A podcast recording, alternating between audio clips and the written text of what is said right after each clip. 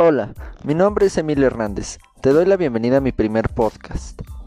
De parte del maestro Pedro Alberto Carrasco Domínguez y un servidor, Emilio Hernández, les mando un fuerte abrazo desde la distancia y una cálida bienvenida.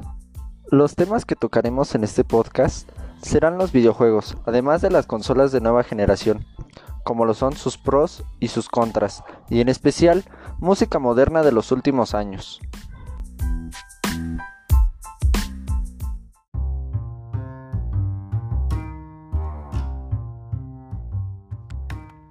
Empezaremos con las consolas de nueva generación. ¿Ustedes qué piensan? ¿Creen que el precio vale la pena? Creo que mucha gente no estará de acuerdo, ya que es un precio algo elevado y que no está al alcance de mucha gente, pero en este podcast te ayudaremos a ver sus pros y sus contras con más facilidad.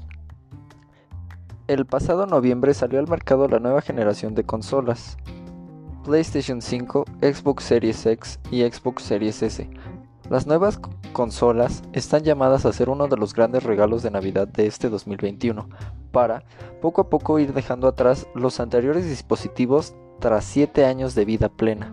Pero invertir en una consola siempre es un salto importante. ¿Cuál es la mejor técnicamente? ¿Merece la pena pagar esos precios? ¿Cuántos juegos hay para cada una? Son algunas de las incógnitas que nos pueden saltar al intentar escoger. Para que no te equivoques en tu compra y puedas disfrutar de los videojuegos, vamos a darte algunos puntos que debes de tener en cuenta. Tanto PlayStation 5 como Xbox Series X son las dos grandes apuestas técnicas de esta generación. Ambas aguantan resoluciones 4K, lo que las sitúa como las gamas altas de esta generación. Tanto las dos consolas están tomando un buen ritmo en cuestión a los lanzamientos de sus videojuegos.